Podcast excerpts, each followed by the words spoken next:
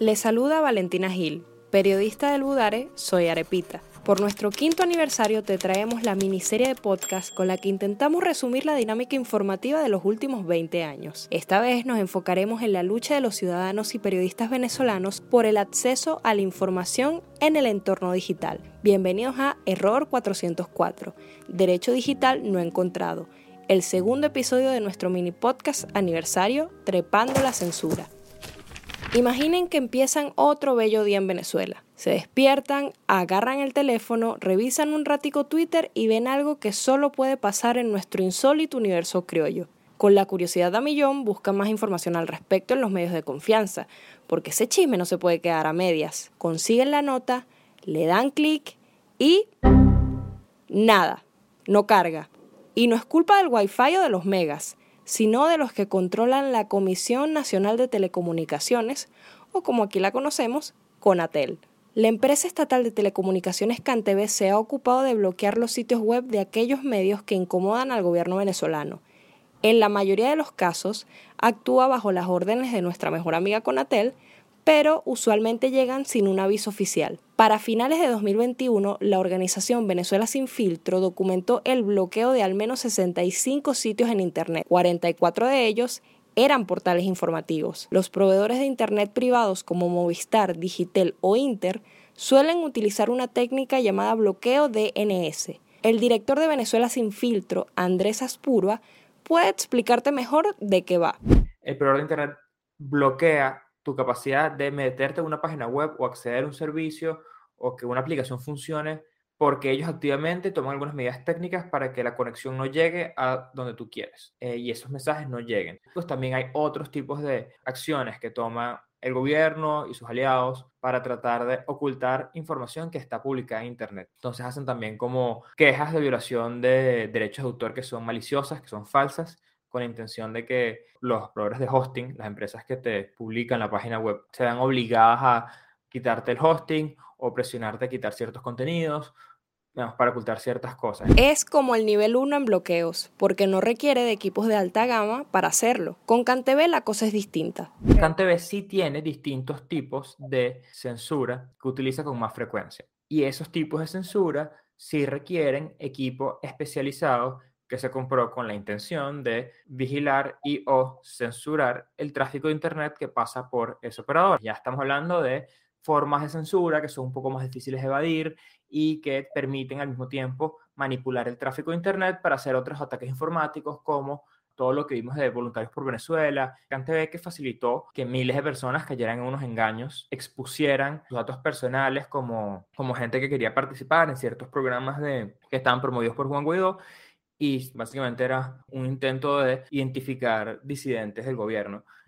Rebobinemos un poco la película. La Patilla fue la primera víctima de bloqueo en 2012 por haber documentado una protesta. Aunque fue una medida breve, marcó la pauta. Luego cayeron las páginas que publicaban el precio del dólar paralelo y después, durante el 2014, censuraron las imágenes en Twitter para que nadie se enterara de la represión en las manifestaciones. También durante las protestas de 2017, el Estado venezolano se metió con las plataformas de streaming como Vivo Play, Capitolio TV y VPI las cuales se vieron obligadas a migrar a YouTube. Pero esta plataforma tampoco se salvó del bloqueo bolivariano.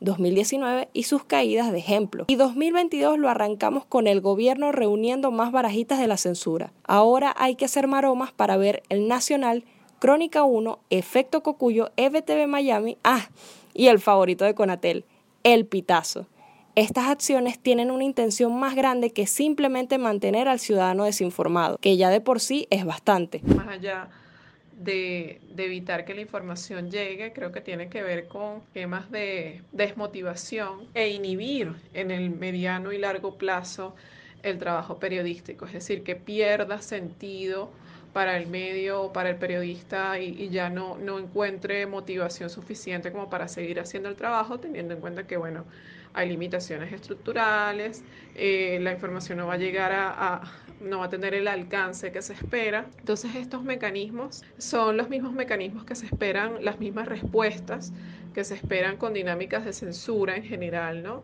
Cuando son sostenidas en el mediano y en el, en el largo plazo. Marisabel Rodríguez, coordinadora del Observatorio Social de Espacio Público, pone la desmotivación en cifras. En el mapeo de medios que hizo la organización, solo el 20% especificó que cubría la fuente política y el porcentaje de los que cubrían economía fue menor a eso.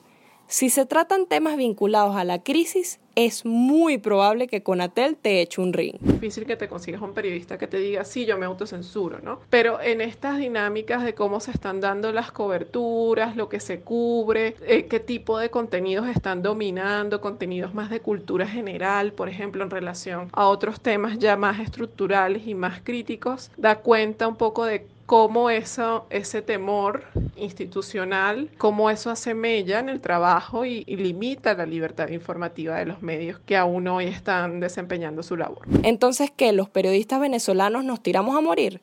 Pues fíjate que somos como la materia, no desaparecemos, nos reinventamos. Contra pagones, pésimo Internet y un Estado autoritario, hacemos llegar la información por otras vías, como el correo electrónico, por ejemplo, el newsletter de Arepita, micros de audio como hacen nuestros panas del Servicio de Información Pública y hasta por el transporte público con un par de rotafolios como nuestro amigo el Bus TV. Si nos cierran la autopista, nos vamos por los caminos verdes. Las audiencias también pueden ayudar. Según Espacio Público, hay una mayor necesidad en la ciudadanía de formarse en verificación de información y llegar por su cuenta a las fuentes confiables. Sin embargo, todavía estamos verdes en la materia de seguridad digital. La gente siente que su internet es muy chimbo, la gente sabe que hay restricciones, pero no tiene como una conciencia clara de qué es lo que está pasando y por qué es tan difícil conseguir noticias y por qué tú te informas por Twitter y te informas por, por Instagram, pero cuando le haces clic un titular, el enlace no te abre con frecuencia. No siempre hay una claridad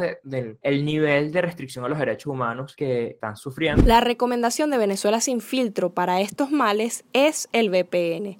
Si puedes tener dos, mejor, porque sí, los VPN también se pueden bloquear. Y si son Siphon y Tunnelberg, vas blindado. Ante cualquier duda pueden consultar a Conexión Segura en YouTube, un proyecto educativo sobre el uso de herramientas digitales para mejorar el acceso a la información. Por el lado de los medios, una de las formas de sortear la censura es con dominios alternativos, cuyas tarifas van de 11 a 15 dólares anuales. Ojo, no es un método infalible. Los cuatro dominios que tiene el Pitazo son ejemplo de ello, pero es mejor que nada.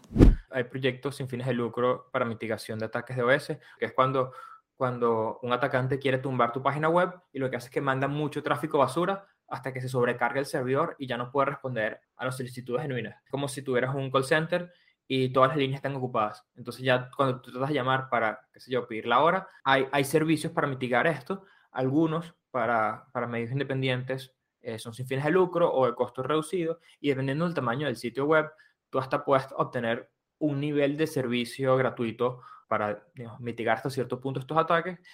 no hay nadie que te pueda atender en el call center porque todas las líneas están ocupadas con llamadas falsas. Somos un ejemplo de lo que no debe hacerse en materia digital. En el informe 2021 de Freedom House sobre libertad en Internet salimos raspados Sacamos 28 puntos sobre 100 y clasificamos como el segundo país con menos libertades digitales en las Américas. El primero fue nuestro amigo Cuba. Y China, nuestro otro gran aliado, reclamó por séptima vez el título del país más restrictivo en Internet del mundo, con tan solo 10 puntos. Ojalá el Estado venezolano nos siga en un futuro el ejemplo de sus panas. Al paso que vamos, todo puede suceder, pero por ahora enfoquémonos en el presente. ¿Recuerdan que hace un ratito me puse filosófica sobre la reinvención del oficio y demás? No se pierdan nuestro tercer y último capítulo mañana, en el que la periodista Cris Liegaña les hablará sobre las innovaciones del periodismo venezolano para trepar la censura. Me despido por ahora, muchísimas gracias por llegar hasta acá. Reporte de guion, Valentina Gil, dirección, Crisly Egaña, Leonel Hernández y Verónica Bastardo. Montaje, Samuel Bastardo y Vanessa Alfonso. Recuerden que nos pueden seguir en redes como arroba soyarepita en Instagram y Twitter y no olviden suscribirse a nuestros boletines.